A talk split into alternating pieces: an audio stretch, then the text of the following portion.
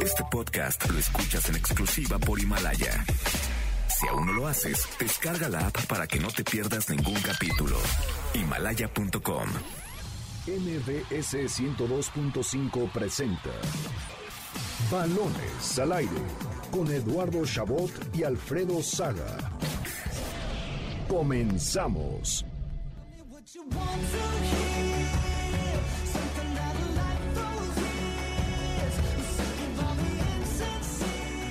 6 de la tarde en punto, arrancamos balones al aire en este sábado 7 de diciembre del año 2019. Se nos está acabando ya el 2019 y también la Liga MX que viene con todo. Hoy, junto a mí, Carlos Alberto Pérez, un gusto saludar.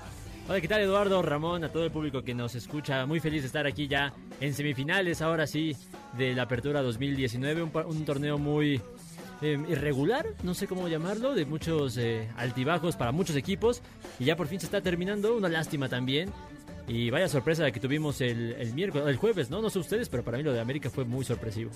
¿Cómo que sorpresivo, Carlos? Ese es el América de todo el torneo, no el de la semana pasada, el del. Bueno, es que, es que yo me quedé con el del domingo, con la remontada impresionante de las águilas, pero bueno.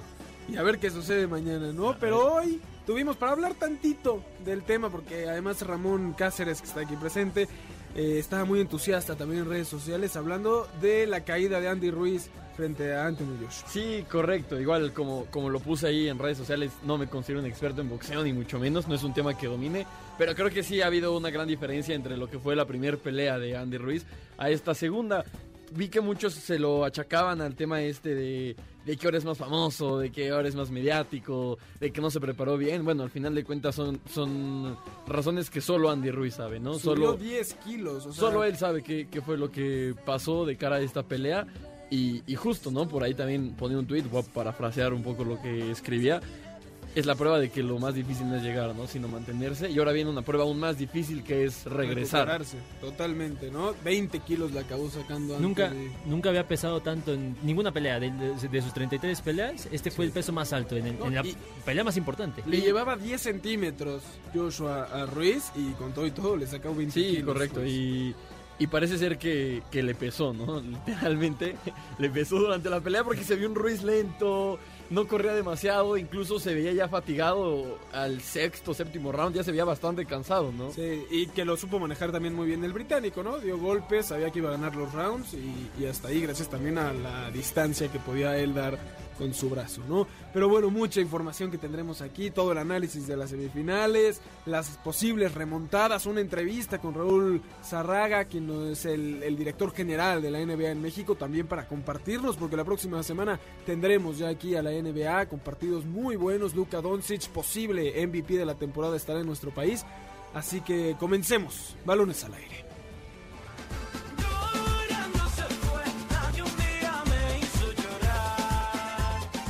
Arrancaron las semifinales de la Liga BBVA MX.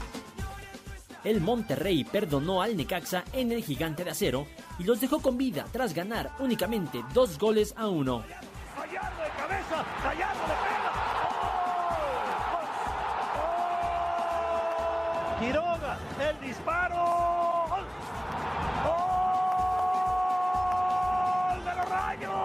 Jansen que trata de acomodarse, mete bien el cuerpo.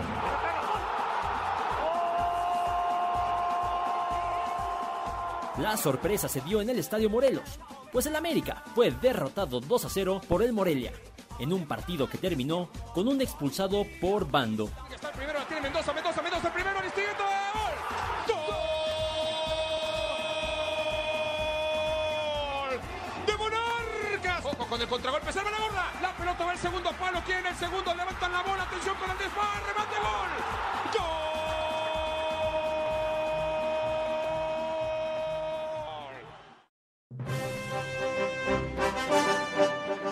Las semifinales de vuelta inician hoy a las 8.30 de la noche.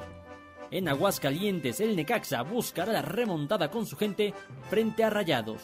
Y mañana, a las 6.30 de la tarde, el Estadio Azteca intentará presenciar una nueva remontada de las Águilas frente al Morelia y en un estadio repleto. Así, las semifinales de la Liga Mexicana en balones al aire.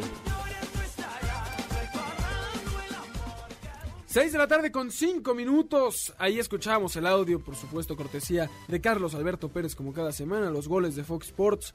Ahí lo teníamos eh, TV Azteca por parte del Morelia América. Este domingo, Águilas y Monarcas se juegan el último boleto hacia la fiesta grande del fútbol mexicano, hacia la final de la fiesta grande. Morelia lleva dos goles de ventaja, por lo que América necesita salir con todo desde el minuto uno. Los azulcremas nos tienen acostumbrados a morirse en la cancha y este partido no puede ser la excepción. Terminará el trabajo Morelia en patio ajeno. Entra en este momento a caliente.mx, apuéstale 400 pesos a su favor y podrías cobrar hasta 2.500 varos. Descarga la app, regístrate y recibe 400 pesos de regalo. Ahí lo tienen. Si creen que el Morelia logrará mantener la ventaja, apuéstenle y ganen hasta 2.500 pesos con caliente. Podrá remontar, muchachos. El América viene de un 2-0 que además, más allá del marcador y de haber jugado con un hombre menos durante mucho tiempo, uf, el desarrollo, la mayoría de los jugadores dejaron mucho que desear, ¿no? Creo que de que puede, puede, ¿no? Creo que el América ha demostrado que se ha levantado de escenarios mucho más complicados. Ahora el tema es que el fútbol que sigue mostrando no sabe si, si va a salir a- vas a salir a, a que te dé un baile en el primer tiempo en Morelia o el primer tiempo de Tigres en el Volcán. Entonces, tiene un gran punto a favor que es el, el Estadio Azteca, ¿no? El Estadio Azteca que ya se confirmó va a ser un lleno total eh, para un partido contra el Morelia.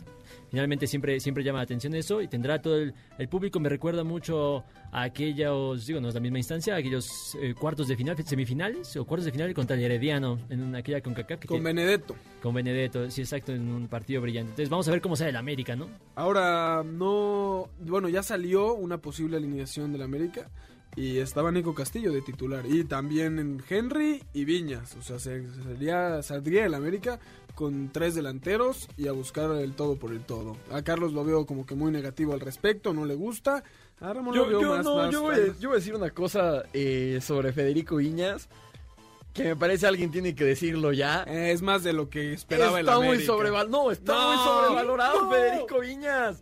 ¿Qué ha hecho? ¿Qué ha hecho Federico Viñas?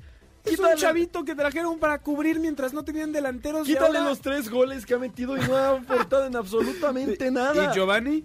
No, Giovanni eh, tampoco. Ok. Bueno, pero ese Ok. puede ser otro ¿Y tema. Nico? Quítale los goles a Nico. No, también. Pero a ver, el tema, el tema con Viñas es que, en- por ejemplo, en el partido contra el Morelia jamás estuvo en la cancha, estuvo desaparecido. En el partido, incluso en la vuelta contra Tigres, estuvo desaparecido. Por ahí mete el gol al minuto 21 y ya. O sea, quítale esos 60 segundos de partido a Viñas y no apareció dentro del terreno Ajá. de juego. Creo que... No, que- yo, Sí, adelante, Carlos. yo creo que te estás viendo muy Radical. con, con Federico Viñas porque a ver el tipo es un jugador muy completo es muy es muy potente físicamente y tú lo ves a ver si bien no, no ha hecho más goles eh, pero no, pero es que ni siquiera es el tema de los goles. pero es, es que el su- tema de... sí De meter más, No, pero el de tipo- el tipo- botarse, de pedir la pelota. El- no, el- no hace eso, claro Viñas. que sí Pero Ramón, eso hacía favor, Oribe Peralta y también poste. le diste hasta por donde pudiste. Pero lo hacía mal. No, pero, pero no, yo creo que Villas es el mejor poste para jugar.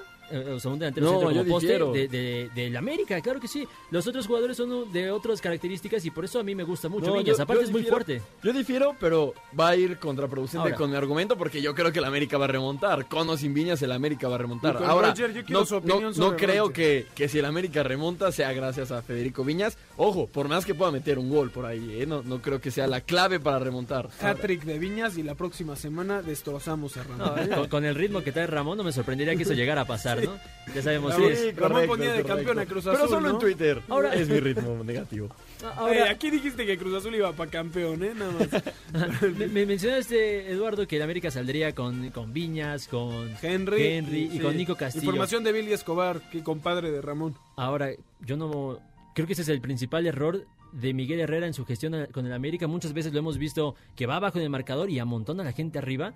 Y el principal problema está en generar aquellas jugadas. No ¿no? sé si te vas a acordar, el primer partido de Nico Castillo cuando llega al América es contra León y va perdiendo 1-0, se vuelve loco. Sí. Eh, Herrera mete todos al frente y León lo fulmina. Y al les hace otros dos.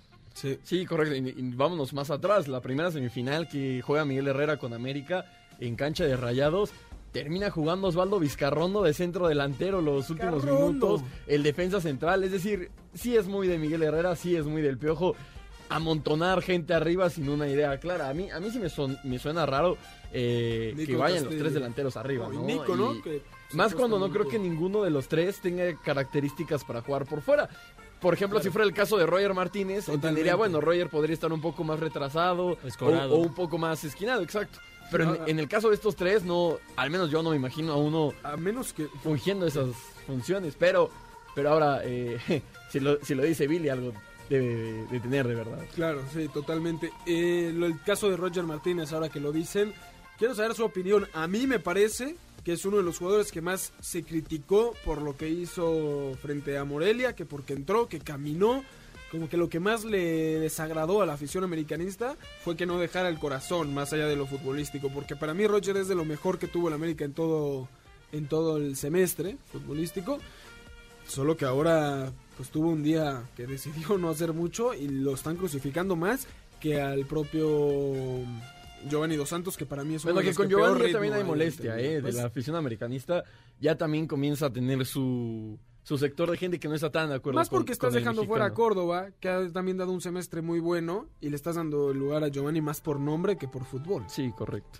Yo, bueno, respondiendo primero a tu pregunta de Roger Martínez, a ver, el tipo había sido titular todos los partidos del, del América, o sea, había, había jugado en todos los partidos del América de temporada regular y llega a la fase definitiva y Miguel Herrera lo sienta. Sí, bien es cierto, es que hay, hay por ahí un problema físico, pero al final de cuentas le quitaste el ritmo y yo creo que sí las ganas, porque recordemos cómo inicia Roger Martínez Ya se quería ir. el torneo, ya se quería ir del América.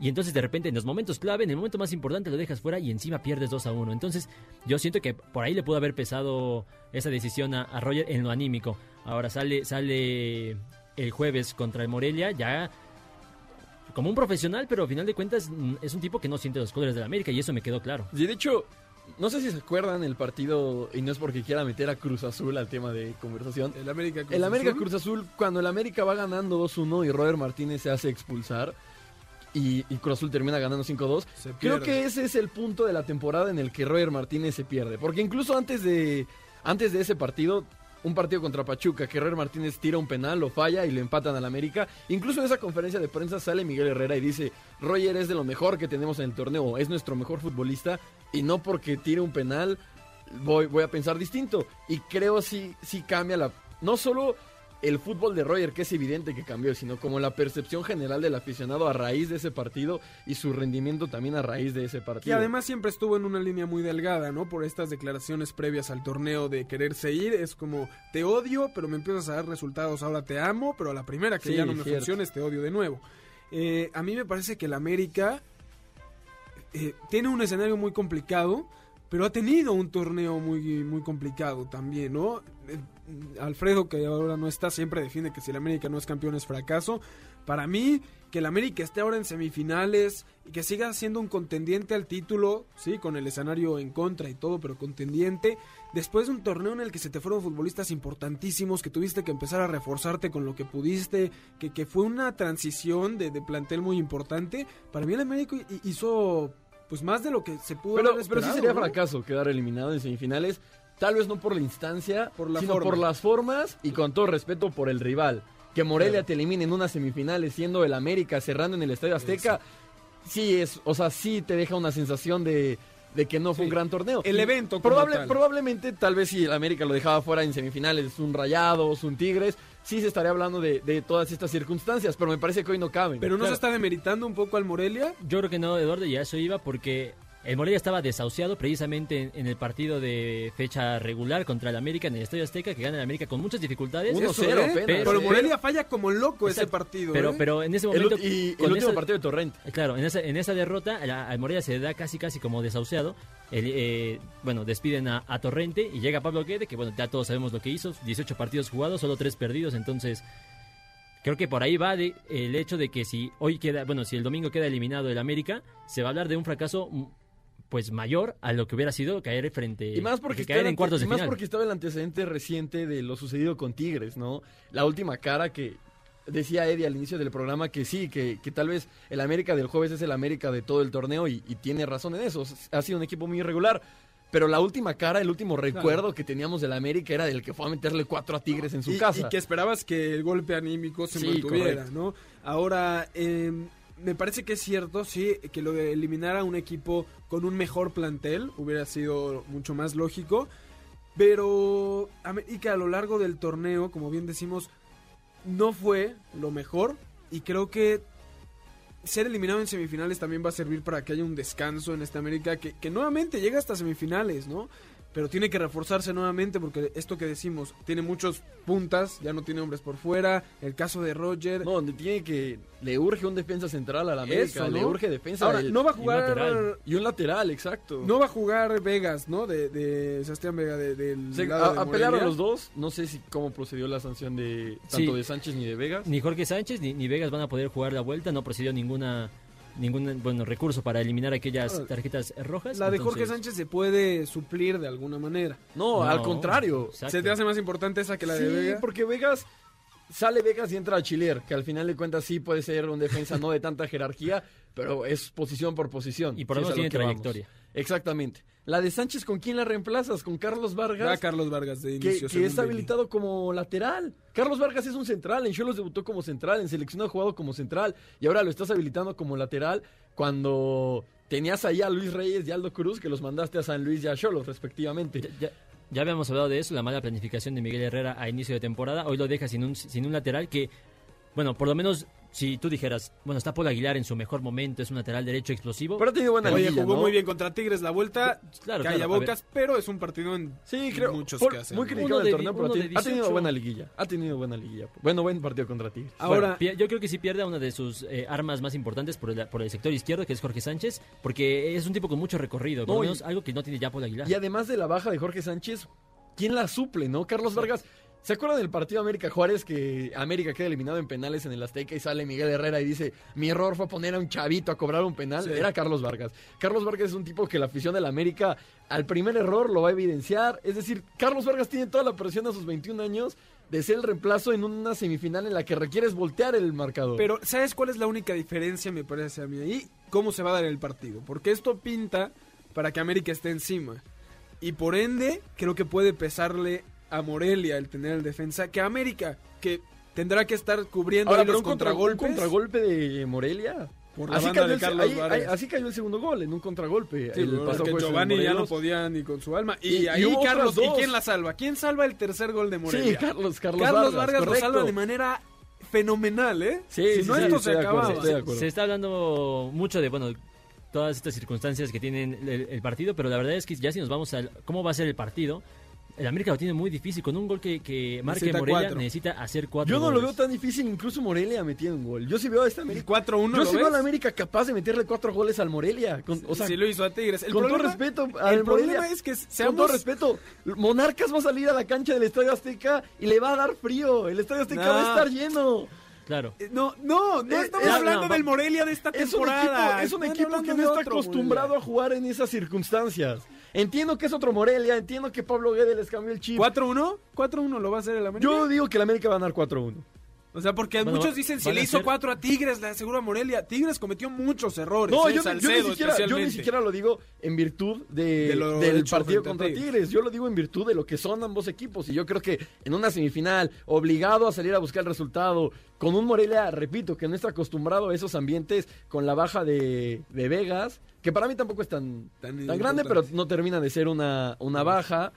Yo sí veo a la América capaz de hacer cuatro goles. Tampoco, tampoco sería la gran locura si el América Ahora, mete cuatro goles. Es cierto que el América, eh, eh, regresando a esto del plantel, no es una temporada en la que el equipo se armó, empezó el torneo y se dieron cuenta que no funcionó, ¿no? Me parece que por eso yo le doy la virtud de no ser un fracaso, por el hecho de que sucedieron muchas cosas. Imponderables. mientras- ajá, que, que- que empezaron a, a- a aparecerle a Miguel Herrera y fue solucionando como pudo. No es el plantel que él hubiera, que él pensó que iba a tener, que que él hubiera querido tal vez sí, porque supieron cómo eh, conseguir los refuerzos necesarios. Yo creo que de todos los que llegaron, pues aquí por el primer crítico de Viñas, pero fuera de, de Ramón, nadie buenos. le critica al mayor a Ochoa tal vez porque que esperaban que estuviera en un mejor nivel. Pero el América supo reponerse bien. Ahora, para terminar con este tema, me queda claro que Ramón cree que el América va a remontar. Sí, 4-1. Carlos. Yo también creo que puede remontar, pero no, no lo veo capaz de meter cuatro goles porque es un- eh, uno de los equipos menos, con peor porcentaje de, de sea, acierto. ahora, si mete gol. Morelia, se acabó. Yo creo que va, van a meter dos goles y va a cerrar el partido y el América va, va a terminar avanzando a la final, pero Por pidiendo la hora. la pidiendo la hora. Yo creo que se acabó el sueño, el- el- la historia de, de hadas del Morel- americanismo. Morelia es un equipo que defiende mal. ¿Cuántos goles le metió León? Tres en el Morelos. Sí, bueno, pero yo... habrá que ver ahora que llega incluso un partido dijo, donde- incluso lo dijo Pablo Guede en conferencia de prensa. Lo peor que hace este equipo es defender. No, y si hay- Pero ataca muy bien y con que haga uno. Pero con que haga uno, o sea, que el América le meta cuatro goles al Morelia en el Azteca. Son cuatro. pero tampoco es la En locura. temporada regular y con un entrenador que los tenía en el suelo, el América pudo hacerle uno. Sí, pero ahí, ahí, ahí no estaba obligado a meter los cuatro. Sí, es no, decir, estoy de acuerdo. ahí si metías uno lo ganabas y punto. Aquí si metes uno estás obligado a ir por otro y por otro y por otro. Bueno, yo creo que Morelia se va a llevar sin pro- no sé si sin problemas, pero va a lograr meterse a la final. ¿Y contra quién, muchachos? Porque hoy, ocho y media de la noche, Monterrey visita Aguascalientes para enfrentar al Necaxa. Ramón tenía muchas ganas de asistir. Claro. Estaba complicado. No, es el partido más importante en la historia del Necaxa desde que regresaron. No, tuvo otra semifinal con América ya, ¿no? Sí, correcto. Pero fue de ida. Es Pero decir, fue de ida, esta- exacto, para cerrar en casa. Así que se va a venir un juegazo porque Necaxa sacó un resultado mejor de lo que se esperaba. 2-1, pierde en Monterrey, pero hace un gol de visitante con un solo tiro a portería, porque Barovero no es el que jugaba con Necaxa, con Monterrey eh, no tiene el mismo nivel. Ahora, algo que yo ponía también mucho en redes sociales es, después de ver lo que sucedió con Tigres, sacándole esa ventaja al América, mejor que Rayados para la gente de Monterrey, conseguir un resultado así, porque los obliga a estar alerta, a tener que buscar otro gol, a no echarse atrás y que te sorprendan, porque si no, Claro. híjoles, tampoco estaría yo tan seguro que sería un mejor marcador. Híjole, yo, yo esta eliminatoria sí la veo muy cerrada. O sea, no me La otra no. No, la, La otra vez al América pasando facilito. Sí, no, no, lo puedo no- creer. no facilito, pero sí creo que la América lleva mano para avanzar No, a la no, siguiente no, ronda. no, no, Ramón. Esta la veo muy, muy, muy cerrada, muy complicada. eh, híjole, para mí Necaxa, como, bien dice, sacó un resultazo el miércoles. Si bien pierde 2-1, pero por el desarrollo del partido pudo haber perdido 5-1, es la realidad. No, y Necaxa firma perder, o sea, haber anotado un gol en casa, Y creo que, perder 2-1, ajá, y sí. que, que perder 3-0, o sea, incluso. Entonces, yo creo que, bueno, a ver, lo del Necaxa fue desastroso el, el, el miércoles. Es que el Necaxa- es el- la peor versión del Necaxa en todo el torneo. Y la de la vuelta frente a quién le ganan en cuartos de final? Al Eh, Querétaro. al Querétaro, la vuelta al minuto 30 ya estaban 2 a 0. Si no es porque el Querétaro se hace expulsar, no pasa el Necaxa. O sea, ya llevan dos partidos que les pasa lo que le pasó mucho a León la temporada pasada cuando llegó a Liguilla. O sea, yo no sé qué tan bien esté el Necaxa y cómo No, vaya yo, a yo, du- este yo dudo que veamos tres partidos consecutivos de un equipo de Memo Vázquez repitiendo esa, esa cara. También creo que Memo Vázquez es un técnico que sabe jugar liguillas, por ahí se nos olvida lo que hizo con Pumas, lo que hizo con Cruz Azul. Sí. Es un gran entrenador y Con como dice Pumas Carlos, eh, él quería meter el gol de visitante. Más allá de que trae la derrota, sacó un gran resultado de- del estadio de Rayados. Que no, no lo planteó bien. O sea, no, se le no dio. lo planteó bien, se le dio, justo, pero, pero lo sacó al final de cuentas. Y creo que ves que Necaxa nada más va por un gol. Literalmente nada más va por un gol. Me decía, me decía un amigo de Pero Rayados. Monterrey, que Monterrey no haga gol también es complicado, ¿eh? Está Funes Mori, habrá que ver qué sucede con, con esto de Jansen Funes Mori, si deciden ponerlos juntos, si irá, lo más posible es que el Toro Jansen vaya de titular, habrá que ver qué pasa con ¿Qué Funes liguilla está haciendo Jansen, eh? Fenomenal. Para mí, a mí me encanta ese jugador. Por, por lo menos en liguilla, ¿no? Demostró. Sí, para lo que lo trajeron, Exacto, ¿no? exacto. Para lo que lo trajeron está rindiendo a la Y perfección. que es justo lo que le critica la gente a Funes Mori, que nunca aparece en el momento importante. No, tampoco es que Jansen haya dado, les, ha- les haya dado el gol del título, pero. No, pero tres, go- tres goles en tres partidos de liguilla es... Sí. Sí, es para, para recalcar, ¿no? Y más sin poder entenderse nada con sus compañeros, ¿no? Eh, Estaba muy curiosa, ¿no? La anécdota de que tuvo un enfrentamiento con eh, Stefan Medina, su compañero, sí, sí. y cuando le preguntan a Mohamed en la conferencia de prensa, dice, no inventen, Medina ni sabe hablar inglés, así que no, no, no pudo haber sucedido nada ahí, ¿no? Pero ibas a comentar algo sobre lo del Necaxa, Ramón, de Sí, sus posibilidades. que creo que es muy complicado ver un equipo que vuelva a mostrar esa cara. Al final de cuentas, lo que pasó el miércoles se quedó en el miércoles, se trae el resultado nada más, y hoy arranca un partido desde, desde el inicio, ¿no? Con, con el 2-1 global, claro está, pero ya lo que pasó, ya pasó. Y, y creo que ahí Necaxa tiene que aprovechar eso, decir, jugamos nuestro peor partido de la temporada y a raíz de eso renacer, si es que cabe la expresión. Claro. Para Ahora- poder buscar una remontada, porque como lo dices, es el partido más importante de, de Necaxa en Aguascalientes. Sí, no, no. Ahora, por la parte de Monterrey, ¿cómo planteas el partido? ¿Vas a buscar dos? Monterrey sabe que si hace dos, se acabó por el gol de visitante. ¿Vas a buscar dos o te vas a encerrar? Yo creo que lo van a buscar. Eh, en el partido de vuelta de Santos Monterrey, Mon- Santos necesitaba tres goles y aún así nunca vimos a un Monterrey encerrado. Y eran más goles los que necesitaba Santos y nunca viste que el turco les, les mandara a cerrar el juego. Sí, pero Incluso tenías viste la- un Monterrey la que fue a ventaja. buscar el partido. Pero tenías la ventaja de que me hacen uno, no pasa nada, sigo buscando el gol. Aquí sabes que si te hacen uno, tendrás que, que- que seguir yendo al frente. Y acabas de decir algo muy importante, Ramón. no- Nombraste a un personaje que le cambió la cara. Así como Guede le cambió la cara al Morelia, lo del turco Mohamed al Monterrey les inyectó una esencia, una inercia ganadora que les hacía muchísima falta. Y algo, algo que he compartido con gente de Monterrey es que evidentemente generaría mucha molestia que quede eliminado el conjunto de Rayados, pero mínimo decimos si nos vamos a morir, que sea de algo, porque con Diego Alonso nunca hubo nada, porque No. se perdieron dos semifinales al hilo, frente a Cruz Azul y frente a Tigres, sin jugar a nada. Sí. Entonces, mínimo que se, que se muera el equipo de algo es lo que quiere la afición. Ahora, si, si Morelia y Monterrey, que son los que traen mano de los partidos de ida, avanzan a la final. Se repite la del 2003. No, deja tú eso. Serían dos entrenadores que entraron de relevo. Es decir, Sí. que no empezaron el, el equipo. Habría que checar antecedentes. Si eso ha pasado, no y estoy yo, ¿eh? que yo recuerde jamás una final han disputado dos entrenadores que, que llegaron a mitad de ese torneo. Y ojo que la posición del Morelia, si bueno, si llegaran a pasar Mo- Morelia y Monterrey, la final sería entre el número 7 clasificado, que es el Morelia, y el número 8, que es el Monterrey. Morelia que si le quitaban los puntos del Veracruz y toda esta situación no hubiera pasado ni a liguilla. Bueno, es que eso fue todo lo que pasó en la semana, ¿no? Ya se, se va oficialmente el Veracruz de, de nuestra queridísima Liga Qué bueno, y se va qué pulido bueno. también y llega Macías como sabemos al, al rebaño sagrado. ¿Les parece si vamos con la polémica rápidamente? Polémica de balones. ¿Qué equipo ha mostrado un mejor desempeño en esta liguilla de la Liga MX? ¿Necaxa, América, Morelia o Monterrey?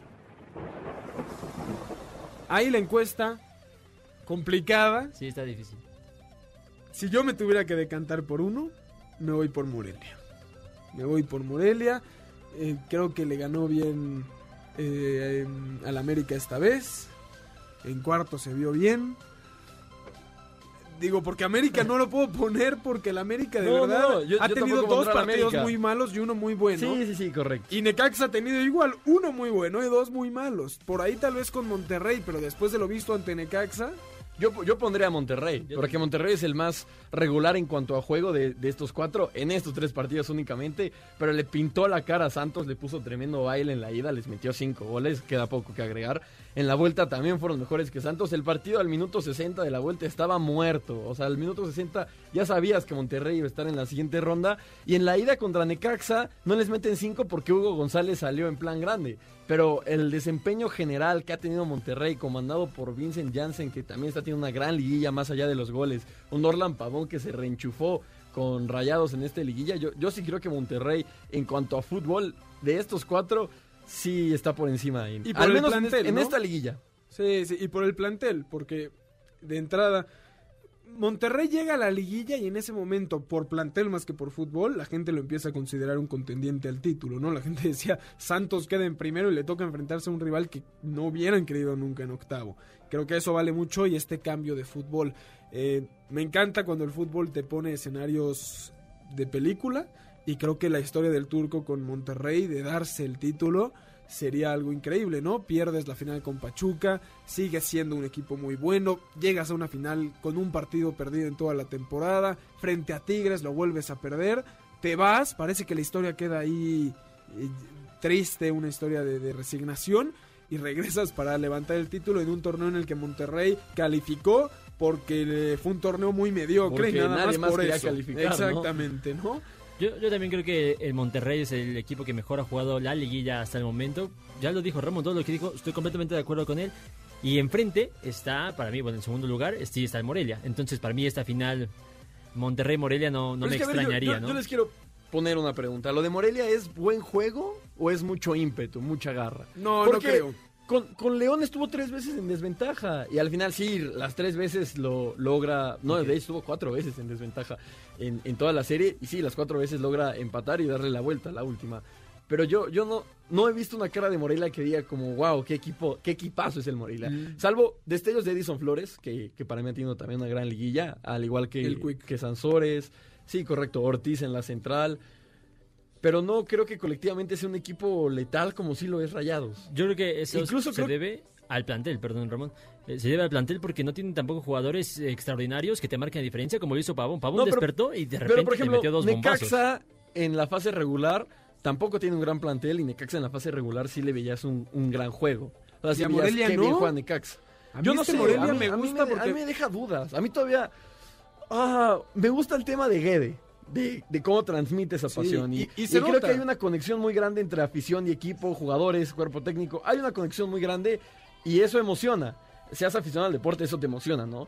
Pero ya en cuanto a juego, únicamente en lo que vemos en la cancha, yo sí no creo que Morelia todavía sea ese gran equipo. Pero Y, claro que el otro suma bastante, porque pues por eso están donde están, ¿no? Claro, no, y, y yo creo que se da por este momento en el que Morelia pasaba como uno más, que además ni, nos, ni, ni pensábamos equipo en del que montón era el Morelia, De hecho, hay por ahí un programa en el que yo le digo a Alfredo qué tal juega el Morelia, y él nos responde, el Morelia que este torneo no, no, no, no. A mí me parece que el Morelia tiene puntos por callar bocas, ¿no? Porque entró el torneo ahí sí, ahí sí, y- y totalmente sí, de con mucho más ímpetu que fútbol, pero se repuso en el último minuto de la ida frente a León, le vuelve a dar la vuelta, como dices, la fiera, y en la vuelta otra vez con mucha garra logran darle la Porque vuelta. incluso creo que en el partido de ida Morelia no fue tan superior al América hasta No, que sí. se va expulsado Jorge Sánchez. No, A- sí, a, partir de ahí sí ya, sí ya Morelia es total dominador del partido. Creo que América no vuelve a tener un disparo a portería de ahí en adelante. Pero yo recuerdo un cabezazo de Bruno Valdés que tapa a Sebastián Sosa casi casi en la línea. La del que desvían con la rodilla. Sí, correcto. Yo, yo,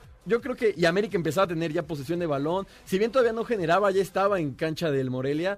Y creo que la roja le viene a facilitar un poco el trabajo a. Yo a creo que por fútbol mostrado, Morelia ha sido mejor. Por plantel, Monterrey está del frente porque es la plantilla Es que más cara de Latinoamérica. o sea, Monterrey vuela, está volando en esta liguilla Monterrey. Claro, y me queda claro que el Morelia no es un equipo imparable, pero sí está haciendo bien. Yo tampoco, Ah, no, claro, tampoco, por hay- supuesto o sea, que lo está tam- haciendo tampoco bien. hay otro equipo que juegue mejor que ellos, más allá del Monterrey. es que, es que Ramón le ha dado hasta por los costados al Yo, Morelia. yo creo que este le, quieren, le quieren encontrar No, no, algo, no. algo malo a este equipo que definitivamente es la cenicienta del, del- ah, del no, pero por supuesto que lo es. Y, y Pero- por lejos.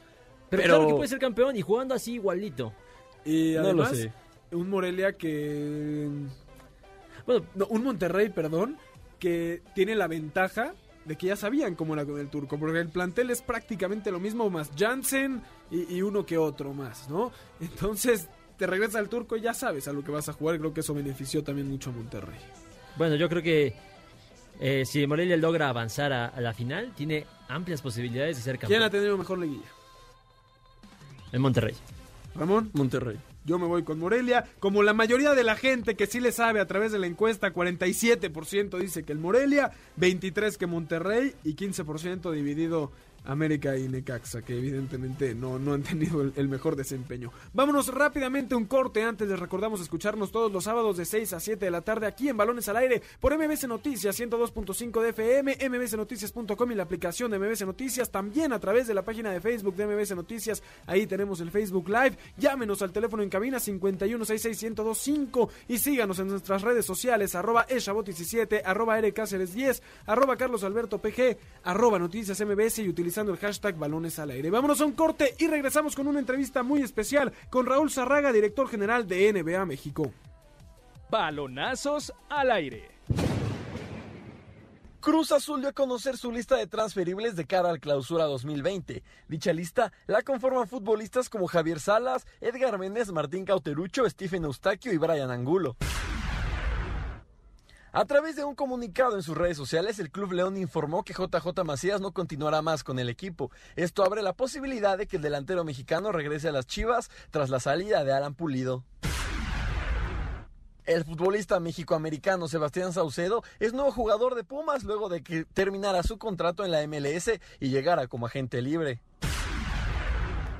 Tras perder 2-1 como locales el derby de Manchester, el Manchester City ya se encuentra a 14 puntos de líder Liverpool dentro de la lucha por la Premier League.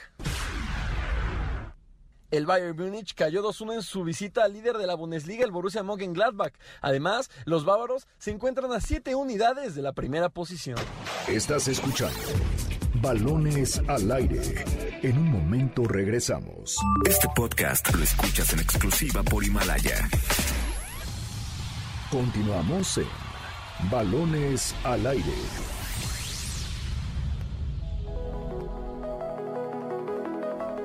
6 de la tarde con 37 minutos. Estamos de vuelta aquí en Balones al Aire en este sábado 7 de diciembre del año 2019. Y ya tenemos en la línea a Raúl Zarraga, director general de la NBA en México. Muchas gracias por tomarnos la llamada, Raúl. Te habla Eduardo Chabot.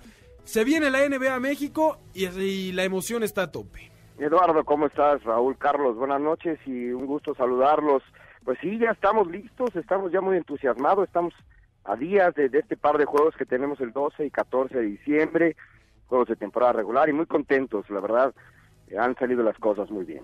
Sí, Raúl, además, las estrellas que tocaron venir, ¿no? Tal vez en un inicio no se pensaba así porque Phoenix y Dallas la temporada pasada no habían tenido la mejor actuación, pero de repente llegan unos Mavericks que lucen perfectos, que tienen un candidato a mejor jugador de la temporada como lo es Luka Doncic, a un Devin Booker en Phoenix que también hace las cosas muy bien y que será un honor tenerlos en el país, ¿no? Sí, sí, sí, fíjate que cuando los equipos se confirmaron, como bien dices, pues oh, yo sé que la afición siempre pide equipos también como los Lakers o los Warriors, que pues también eh, definitivamente eh, son opciones muy, muy, muy válidas, pero eh, ahora Dallas está, en, bueno, lo chequé, creo que hace un par de días iba en cuarto lugar en la en la tabla de la conferencia oeste y y este y, bueno, pues los Phoenix que ya han venido aquí varias veces, que, que les gusta Devin Booker la vez pasada que vino, bueno, dio un partidazo y fue este también contra los Spurs y bueno, Detroit, que es la primera, bueno, la segunda vez que viene a México y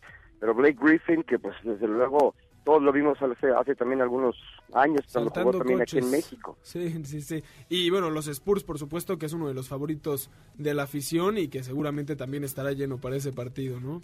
Sí, sí, los boletos van muy bien, la gente está muy entusiasmada. De hecho, hace un par de días estábamos viendo el tema de las cortesías para diferentes este, sociedades que estamos, eh, asociaciones, perdón, que estamos invitando y demás y me estaban reportando que nos estamos prácticamente quedando ya sin boletos, lo cual me da mucho gusto obviamente, pero bueno, todavía todavía pueden encontrar boletos en superboletos.com.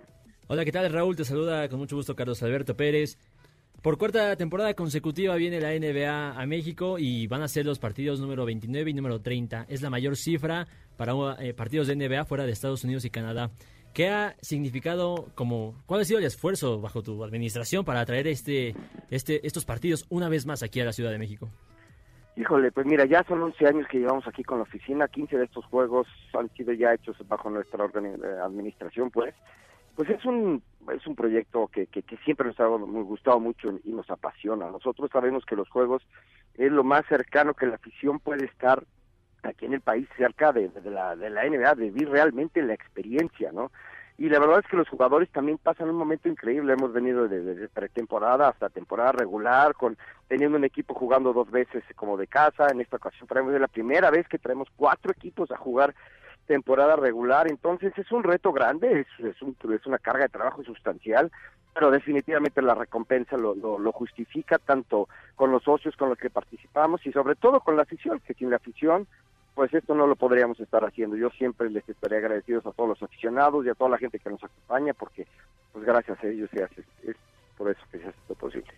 Eh, ¿Qué tal Raúl? Te saluda Ramón Cáceres. Ya hablábamos ¿no? de la gran temporada que ha tenido Dallas, que ha tenido Phoenix y, y, que genera más expectativa de la que se tenía pensada al inicio. Pero también comentabas que muchas veces la gente pide equipos como Lakers, como, como Warriors, equipos más populares, si, si queremos llamarlos así. ¿Qué tan lejos están este tipo de equipos de poder algún día visitar México? Pues mira, este, no tan lejos. Es decir, nosotros cada año siempre, la liga en general, pues hace juegos a nivel internacional. Como bien saben, jugamos en China, jugamos en, en, India, en, en, Japón, en el bueno, en este caso en París. Entonces, pues toma en cuenta que pues ahí por lo pronto son como 10, 12 equipos, 14 los que están dispuestos a viajar, ¿no? Entonces, siempre estamos sujetos a la disponibilidad de los equipos y las las alternativas de ellos y los eh, de, para viajar, ¿no? Entonces, los Lakers definitivamente es una oportunidad, es probable, sí, definitivamente sí. Este, no no no te puedo ahorita confirmar si el año que entra lo pudiéramos llegar a tener o no, pero pues, seguimos todavía viendo. Lo lo importante aquí es y curiosamente porque independientemente del equipo que venga, ustedes obviamente han ido a los juegos y han, o han compartido experiencias con la gente que va, e, es increíble la experiencia, sea cual sea la experiencia NBA, independientemente de los equipos, estando dentro de la arena, una arena como la que tenemos en la Arena Ciudad de México, es, es increíble, digo, como aficionado es una experiencia verdaderamente memorable. Raúl, vamos a disfrutar primero obviamente a, a los Mavericks, a los Pistons, pero para el próximo año más o menos qué, qué tienes qué, qué, se tiene pensado, qué se tiene cerca de, de para equipos para traer aquí a la ciudad. Pues mira, ahorita estoy concentrado completamente en este par de juegos. Yo sé. Este, no tenemos todavía ahorita información acerca de los equipos, aunque los calendarios obviamente se empiezan a, a gestionar y a coordinar desde ahora. Todavía estamos checando en la lista, pues desde luego siempre estará en la lista los que los que la afición busca, ¿no? Claro, Sin embargo, eh, todavía no tenemos confirmado el equipo. que además, Raúl, sí, sí han logrado traerlos, ¿no? A mí me parece, los Spurs tal vez ahora no pasan su mejor momento, pero llegaron a venir con Manu Ginobili, con Duncan, por supuesto con Parker, eh, eh, los Clippers ya han venido, que tal vez en ese momento no eran lo que son hoy, pero la capacidad existe para que lleguen, ¿no? Creo que también ahí hay que ver con la NBA quiénes están dispuestos, quiénes pasan, pero también me parece que la afición que hay en México, tanto a Dallas como a San Antonio, por la cercanía de estas ciudades a México, van a, garantizar que haya mucha gente, más allá de que con cualquier equipo sucedería de igual forma. Sí, sí, mira, ya Dallas vino hace un par de años también, vino Mark Cuban y por ejemplo, esa fue una experiencia increíble porque estuvo, pasaba, pasó, creo, que la mitad del juego estuvo tomándose fotografías con los aficionados que estaban cerca de él. La experiencia de, de, los jugadores también es algo que, que, ellos siempre, eh, vamos, acaban muy contentos de venir a México y, los, y vienen muy tranquilos, salen en la noche algunos de ellos, los entrenadores, pasan un momento bastante agradable y eso al fin y al cabo agrega valor a, a la experiencia de todos, ¿no? Entonces sí estamos, este, trayendo unos equipazos ahorita y, y van a ser unos juegos que realmente yo espero y asumo creo que van a ser muy muy este, atractivos. Sí, seguramente y como bien dices, ¿no? Además de los juegos es toda una experiencia que se vive en estos dos días que se tiene de, de NBA en México y que se ve con el impacto que ha tenido en la gente. Sí, y mira, desde que llega la gente, abrimos las puertas y la gente llega a las activaciones de los socios comerciales con los que estamos alrededor de la arena. Viene gente de Estados Unidos, obviamente, y se quedan sorprendidos de la, de la, del tiempo que se pasa la gente jugando con todas las activaciones que hay, ¿no? Porque hay regalos, hay, vamos, hay, hay mil cosas que hacer antes de los juegos, obviamente ya ver el partido cuando inicia, este, los tiempos fuera, pues que no hay un solo momento en que no deje de haber diversión en el juego, todo el tiempo, desde que te sientas, es una experiencia ya sea de sorteos, de, fiesta, de, de, de, las animadoras que, que, obviamente hacen su, su, su, trabajo ahí también. Entonces, no hay un solo minuto, minuto perdón, que dejes de divertirte desde que llegas a la arena hasta que termina el juego. Sí, eso es un hecho, Raúl, y estamos seguros que sí será. La venta ha sido todo un éxito, el, la gente está muy expectante y pues nosotros te agradecemos por el tiempo que nos cediste para platicar un poco sobre esto e invitamos a la gente a que lo disfrute, por supuesto, el próximo jueves y el sábado, los partidos que tendremos aquí en nuestro país. Todo lo contrario, muchas gracias a ustedes, que, que pasen una muy muy buena noche y gracias a la gente que nos escucha y gracias por la invitación para compartir con ustedes esta, esta información de los juegos y de la NBA. Muchísimas gracias, ahí teníamos a Raúl Zarraga, director general de la NBA en México. Muchachos, un evento que sí nos pone la piel chinita porque además acaba de venir la NFL, fue todo un éxito, ahora viene la NBA.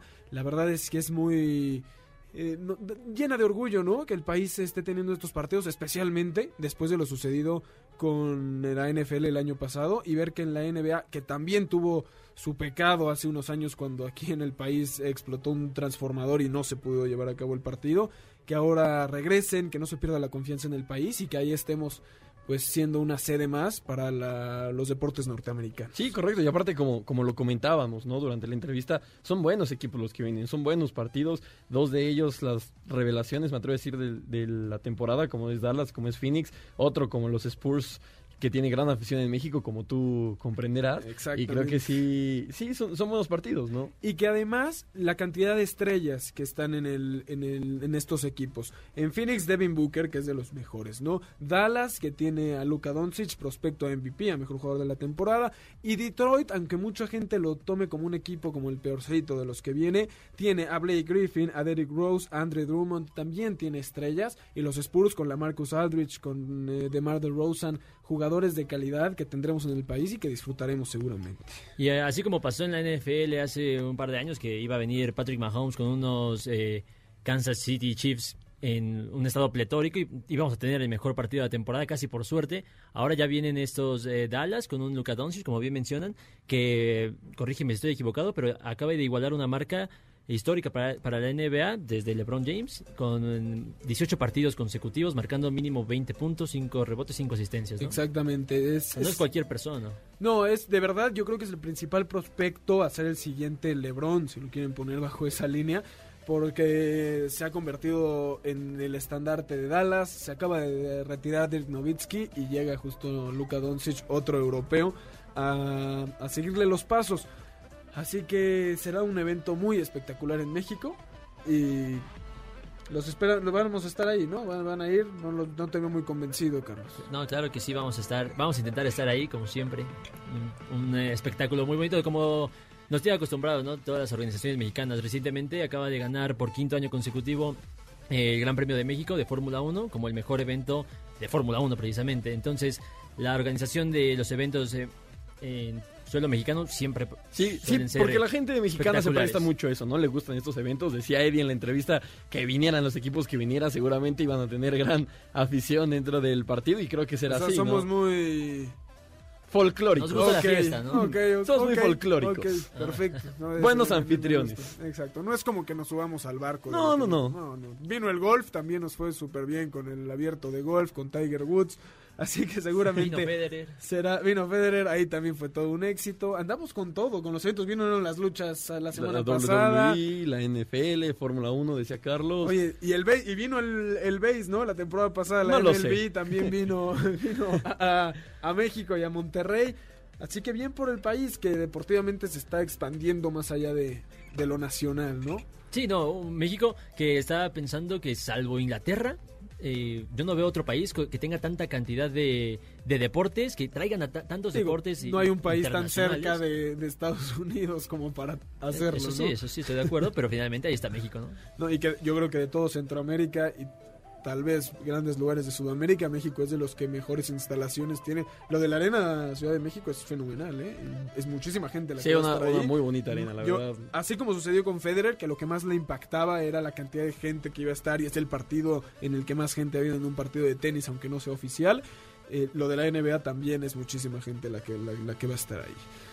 Le, le vamos rápidamente a un corte, muchachos. Antes les tengo una gran noticia porque hoy en día todos tenemos una gran historia que contar y qué mejor que hacerlo en Himalaya, la aplicación más importante de podcast en el mundo. Llega a México, no tienes que ser influencer para convertirte en un podcaster, descarga la aplicación Himalaya, abre tu cuenta de forma gratuita y listo, comienza a grabar y publica tu contenido. Crea tus playlists, descarga tus podcasts favoritos y escúchalos cuando quieras sin conexión. Encuentra todo tipo de temas como tecnología, deportes, autoayuda, finanzas, salud, música, cine, televisión, comedia, todo está aquí para hacerte sentir mejor. Además, solo aquí encuentras nuestros podcasts de Exa FM y MBC Noticias, La Mejor FM y Globo FM. Ahora te toca a ti, baja la aplicación para iOS y Android o visita la página de Himalaya.com. Himalaya, la aplicación de podcast más importante a nivel mundial, ahora en México. Vámonos rápidamente a un corte y regresamos aquí a Balones al Aire. Un día como hoy.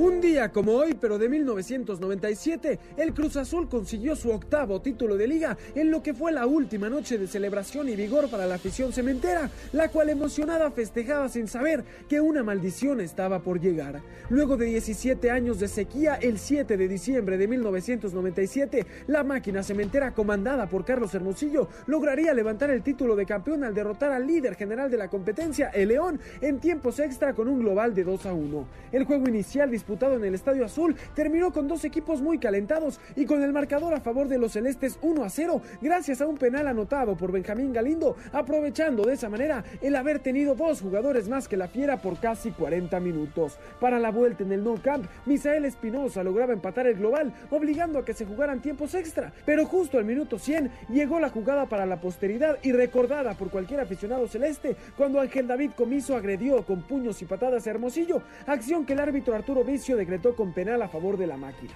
Con sangre en el rostro, el propio delantero mexicano decidió ser el hombre que disparara desde los 11 metros para que así, gracias al gol de oro, Carlos Hermosillo le diera su último título a los cementeros. Hoy, 22 años después, el Cruz Azul no ha vuelto a conocer la gloria de un título de liga y aunque han disputado ya seis finales más de Liga MX, nunca han logrado conseguir la victoria por más cerca que se han quedado, manteniendo una maldición que los ha dejado sin títulos por más de dos décadas y con solo uno en los últimos 40 años. Escuchando Balones al aire. En un momento regresamos. Este podcast lo escuchas en exclusiva por Himalaya. Continuamos en Balones al aire. Deporte Palomero con Jessica Carvel. Hace un par de horas, el mexicano Andy Ruiz se enfrentó al británico Anthony Joshua en la categoría de los pesos pesados en busca de retener sus títulos mundiales en Arabia Saudita. Y por eso mismo, en el deporte palomero del día de hoy, tenemos una película llena de emoción, drama, diversión y boxeo. La película lleva por nombre Bleed for This, mientras que en español se llamó La inspiradora historia de Vini Paciencia, título que expresa claramente de qué va este film, estrenado en 2016 y que ahora puedes encontrar en Netflix. Con Miles Teller y Aaron Eckhart como protagonistas, la película cuenta la historia de superación de Vini Paciencia, un boxeador que peleó en tres categorías de peso distintas y que a pesar de sufrir un terrible accidente apostó todo y puso en riesgo su vida con tal de recuperarse al 100% para poder volver a boxear y vivir su gran sueño. La inspiradora historia de Vini Paciencia, también conocida como El demonio de Pasmania, es una película biográfica que te llena de emoción y te hace conectar con el personaje principal, pues sus relaciones personales, familiares y ganas por recuperarse te hacen ser partícipe de esta increíble cinta. Bleed for This es una película de superación, de amor por el deporte y perseverancia, así que no dejes de disfrutarla desde la comodidad de tu casa y sé parte de la gran aventura del demonio de Pasmania. 6 de la tarde con 57 minutos. Estamos de vuelta aquí en Balones al Aire por MBS Noticias 102.5 de FM en este sábado 7 de diciembre del año 2019. La final femenil, por cierto, del fútbol mexicano. La vuelta se está llevando a cabo. Está a punto de terminar, minuto 93. Se agregaron 6, quedan 3. Monterrey la gana 1 a 0 global de 2 a 1 frente a Tigres. Tercera final, lo comentábamos en el corte, muchachos. Tercera final entre Tigres y Rayadas.